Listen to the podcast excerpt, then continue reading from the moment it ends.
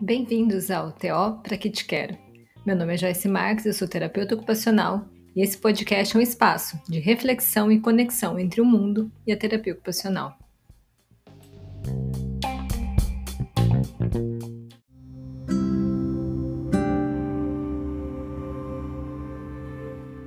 Passava os dias ali, quieto, no meio das coisas miúdas, e me encantei. Manuel de Barros, poeta sumato-grossense consagrado como um dos principais poetas contemporâneos do Brasil, gostava de invenções verbais e sabia falar magicamente sobre a infância, a natureza e sobre os nadas. Observar as miudezas da vida, como ele mesmo dizia, era o que dava encantamento aos seus versos. E é sobre essas miudezas da vida que a gente vai falar no episódio de hoje.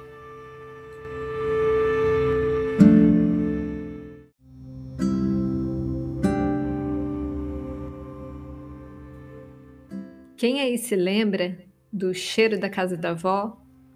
Da sensação de viajar dentro de um barquinho de papel na enxurrada? Do bolo cru raspado da travessa antes de ir para o forno? Do som que fazia quando a gente pisava nas vagens da Sibipiruna? Da brincadeira do serra, serra, serrador? Do espanto de ver uma formiga tão pequena carregar uma folha tão grande? muito maior do que o tamanho dela. Essas miudezas, que na verdade são as coisas simples que a gente conhece do dia a dia, elas chamam muita atenção das crianças. Se a gente olhar um bebê quando ele está no chão, quando ele começa a se arrastar, coisas muito pequenininhas chamam a atenção dele. Ele vai lá com aquele dedinho lindo e fica tentando pegar ou mostrar ou enfiar o dedo no buraquinho que é pequenininho mas a gente está falando aqui dessas miudezas e a gente está falando das miudezas no sentido de simplicidade também. O quanto a gente pode oferecer para as crianças, para que elas se desenvolvam, que são coisas muito simples e que deixam uma memória para o resto da nossa vida. E elas contribuem não só para o desenvolvimento emocional, mas também para o desenvolvimento no, no global, né? E quanto é importante a gente falar sobre isso. Hoje em dia, as pessoas estão muito preocupadas em, em oferecer diversas atividades para as crianças, especialmente quando a gente fala de crianças que têm alguma deficiência, algum transtorno do neurodesenvolvimento.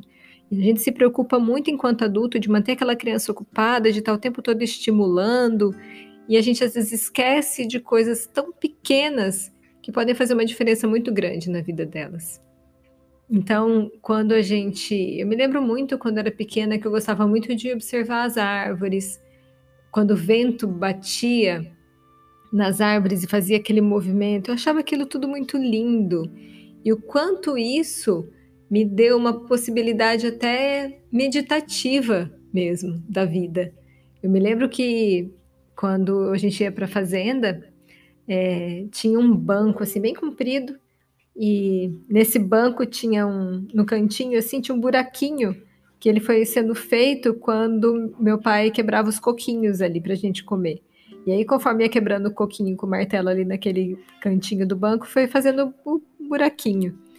E eu me lembro muito bem disso. E eu me lembro também de eu deitar nesse mesmo banco, era um banquinho estreito, mas eu ficava deitada ali, olhando para cima e vendo os eucaliptos. E aí tinha aquele cheiro do eucalipto, tinha o balançar das árvores. E isso tudo dá muito prazer mesmo. E eu acho que a gente tem que pensar nisso para as crianças também. O quanto a gente está dando de prazer para elas. E será que a gente estimular o tempo todo, a gente se preocupar o tempo todo, que a gente tem que fazer uma atividade, que a gente tem que ensinar, porque a criança não sei o quê? Será que isso realmente faz tanta diferença assim Sim, faz diferença, lógico. Mas não é só isso e a gente não tem que se preocupar tanto com isso e esquecer do resto, esquecer dessas miudezas da vida que vão dar esse apoio emocional para as crianças. E o apoio emocional é muito importante para o desenvolvimento. A gente pensa só em coisas cognitivas, de aprendizado, e a gente esquece que esse apoio emocional é importante para o desenvolvimento.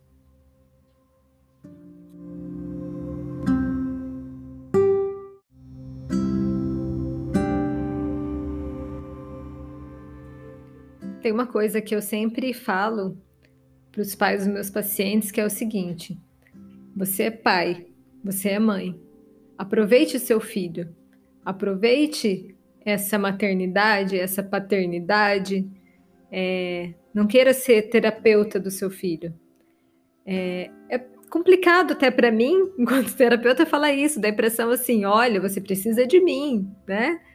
Mas não é isso. É, o que eu quero dizer é que se você está muito preocupado em fazer atividades, em estimular, em trabalhar as questões de aprendizagem, e você esquece do resto, você não está sendo pai, você não está sendo mãe. Você está sendo só um terapeuta, você está sendo só uma pessoa que está ali estimulando a criança.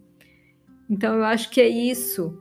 É, quando eu falo dessas miudezas da vida, quando eu falo de pegar a criança e curtir com ela as coisas simples da vida, é, é disso que eu estou falando, é de não ser tão terapeuta, de ser primeiro pai e mãe. E se a gente se espelhar nas avós, né, é muito engraçado, porque a maioria das avós, elas não tem esse papel também de pai e mãe, né? Elas têm um papel de curtir mesmo os netos, né? E eu acho que os, que os pais, eles têm que aprender um pouco com os avós também, sabe? De, claro, você tem que fazer o que você tem que fazer, né? Do seu papel ali. Mas tem esses momentos que tem que ser momentos leves, momentos de diversão, momentos de simplicidade, que é nesses momentos que você vai curtir. E eu acho que isso é muito importante. E eu falei, né, já que essa questão emocional, ela dá muito suporte para o aprendizado. A gente não consegue ter um aprendizado realmente efetivo se a gente não tem suporte emocional. A gente sabe que crianças que, que sofreram negligência, que não tiveram esse suporte emocional, elas têm com certeza mais dificuldade de se desenvolver. E e o quanto isso é real, o quanto isso é importante, o quanto a gente não dá atenção para isso, porque a gente está vivendo num mundo que cada dia mais você precisa aprender, aprender, aprender, aprender, você precisa estar tá sempre é, é, preocupado com o futuro e esquece do presente.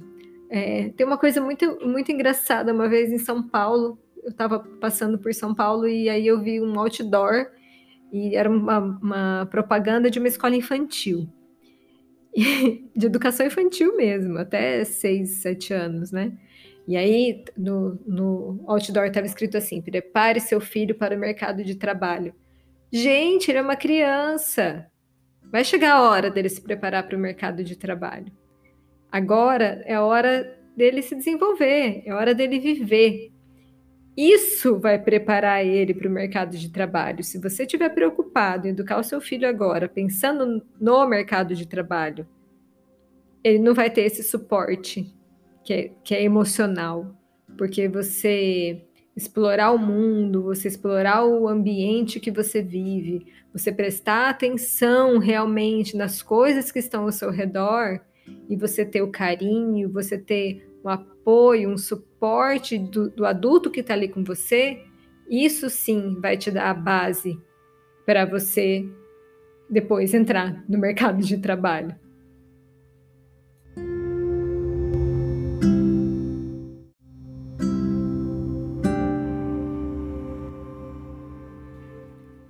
E o mais importante, entrar nesse tal desse mercado de trabalho feliz, de bem com aquilo que você faz. E nada disso é desperdício. Passar tempo com as crianças, olhando coisas aparentemente inúteis, não é desperdício. E para encerrar, eu quero declamar aqui um outro poema do Manuel de Barros, que se chama O Apanhador de Desperdícios.